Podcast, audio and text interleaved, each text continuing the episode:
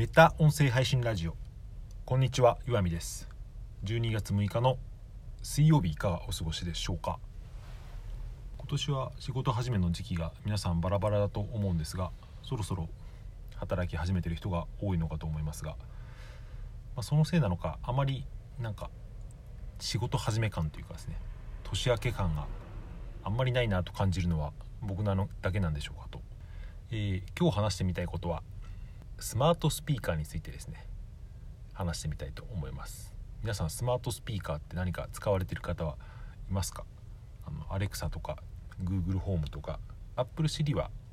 Apple 製品に内蔵された AI アシスタントですけど僕は前々からこのスマートスピーカー AI アシスタント付きスピーカーって長い名前ですけどこれに割とうん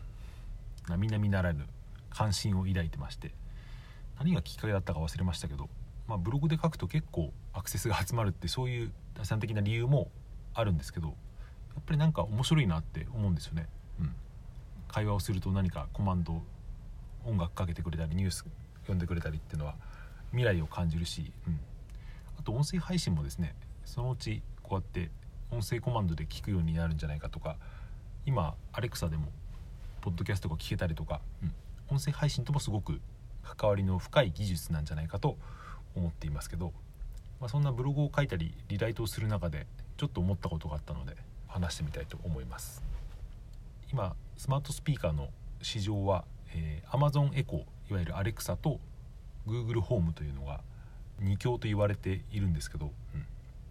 全世界どこを見ても Alexa の方が強いんですよね。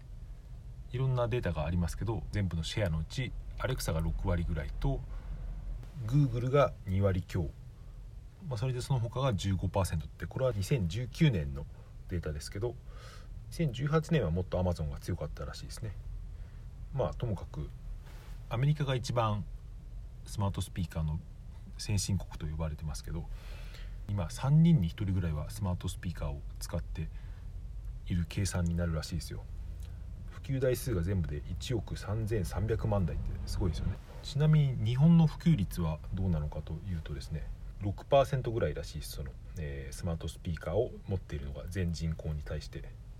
アメリカはもう3人に1人に及びそうな状態なんだけど日本はまだ167人に1人みたいなそんな感じですね。でさっきも言いましたけど全体のシェアは Amazon6 割 Google2 割半ぐらいその他が15%ことですね。で日本であまりまだ普及してない理由は何なのかなって考えるとまあいろいろあると思いますけどやっぱり日本語のなんか認識機能がまだ弱いせいも結構あると思いますね。基本的には英語で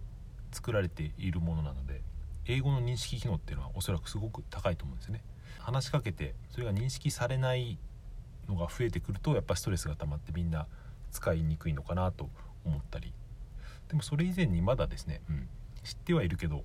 なんか使ってないっていう人がほとんどだと思ってアメリカみたいに3人に1人になるのはあと何年後なのか分かりませんけど、うん、でもまあ徐々に増えてとは思うんですよね。まあ、それでここから僕の勝手な妄想というか想像の話なんですけど、うん、多分機能的には Amazon エコーアレクサがそんなに他のに優れているとは思わないんですよね。多分検索の機能とかで言ったら Google とかの方が使いやすそうだしちなみに僕は Alexa しかまだ使ったことがないので Apple の Siri はスマホに入ってますけど、まあ、そういうのを見ても、うん、それほど機能に差はない。それなのにその今シェアでは圧倒的に Amazon が多いのはこの原因は何かなと思うと、まあ、その広告とかですねそういう露出の大きさみたいなものもその宣伝のうまさみたいなのももちろんあると思いますけど僕はそれと同じぐらいかもっと大きいの要素として名前があるんじゃないかなと思うんですよね。ネーミングというか。Google ホームはそのまま Google ホームですけど Amazon エコーは Alexa じゃないですか。で Alexa って結構なんか覚えやすいというかうん。アレクサっていう名前は知ってるみたいな人は結構いると思うんですよね。うん、Google の検索ワードを見ても、うん、スマートスピーカーとか Google ホームって、まあ、検索ボリュームっていうんですけど月に3万回とか5万回ぐらいの検索ボリュームがあるっていうことが調べてみたら分かったんですけどそれに比べてアレクサの検索数はどうかっていうともうダントツで多くて13万回ぐらい検索ボリュームがあったんですよ。まあ、これは結構ばらつきもあるしアレクサで調べた人がスマートスピーカーのアレクサを調べた人だけじゃない可能性はありますけど、あ、それにしてもですねほとんどの人がおそらく、うん、Amazon エコーのアレクサのことを何か知りたくて検索してるっていう思うんですよね。Google ホームっていう名前もシンプルでもちろん覚えやすくはありますけど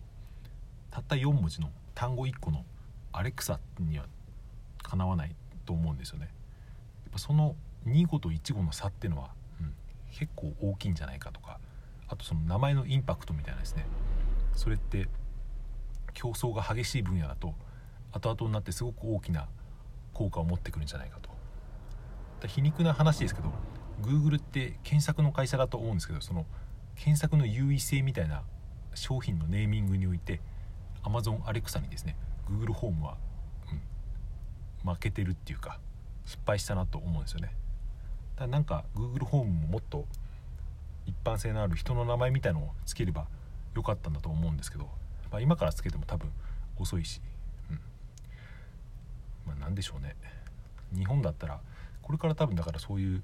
日本人の高齢者っていうかあんまりそのデジタルデバイスに馴染みのない人がですね僕はすごく有効な市場になると思うので、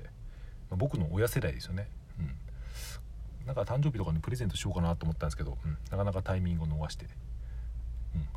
エコーのドットなんかは本当にセールだと3000円ぐらいになってるんで割とプレゼントにちょうどいいかなと思うんですけど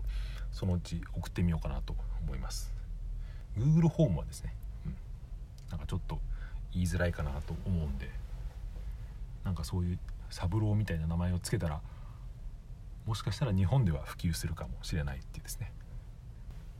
まあ、それで最後に強引な結論に持っていくわけですけど音声検索とかスマートスピーカーが検索のメインになっていく時代にはですね。その発音の仕方発音のしやすさとかその言葉にしやすさの、うん、ネーミングっていうのはすごく大事になるんじゃないかなと思います。Google ホームよりも Alexa の方が何ていうか発話しやすいと思うんですよね僕は。Google はあれか OKGoogle ですけどやっぱそれもちょっと長いじゃないですか。Alexa って、とても言いやすいと思うんですよね、うん、であまりにも言いやすすぎると、うん、いろんな言葉に反応してしまって言うんでだからあまり普段日常会話では発音しないけれど言いやすい言葉って、うん、だから僕は常々思うんですけど Amazon はこのいろんな名前の中から自社のスマートスピーカーの名前にアレクサってつけたのは、うん、すごく賢いというか、うん、これは先見の明があるなって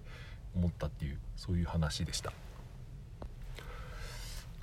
いや偉いもんでね。もう聞いてる人は、まあ、気づいてるか気づいてないか分かりませんけど僕これを撮り始める前はですね、うん、割とよくですねあ今日めんどくせえなって思ってるんですよ、うん、大体昼休みに撮ってるんですけどあ今日は休みでいいかなって思う時もあるんですけどまあ一応そこにはですね鞭を打ってというほどではないですけど、まあ、3分ぐらい何か喋ろうと思って、うん、居住まいを直して録音ボタンを押すわけですけどでも喋り始めてみるとですね、うん、平気で10分ぐらい喋れてしまうというのはこれはやっぱり継続の効果だなと思ってですね、うん、1年ぐらい続けてみるっていうのは自分の中でも、えー、効果を実感しているという話でしたので、うん、皆さんもですね今日は配信するのやめちゃおうかなと思ってもですね、うん、誰も聞いてなくても3分でも1分でもいいんでそれを録音ボタンを押し続けていると、うん、徐々に積み重なっていくものがあると思いますので今日も良い一日をお過ごしください。ありがとうございました。それではさようなら。また明日。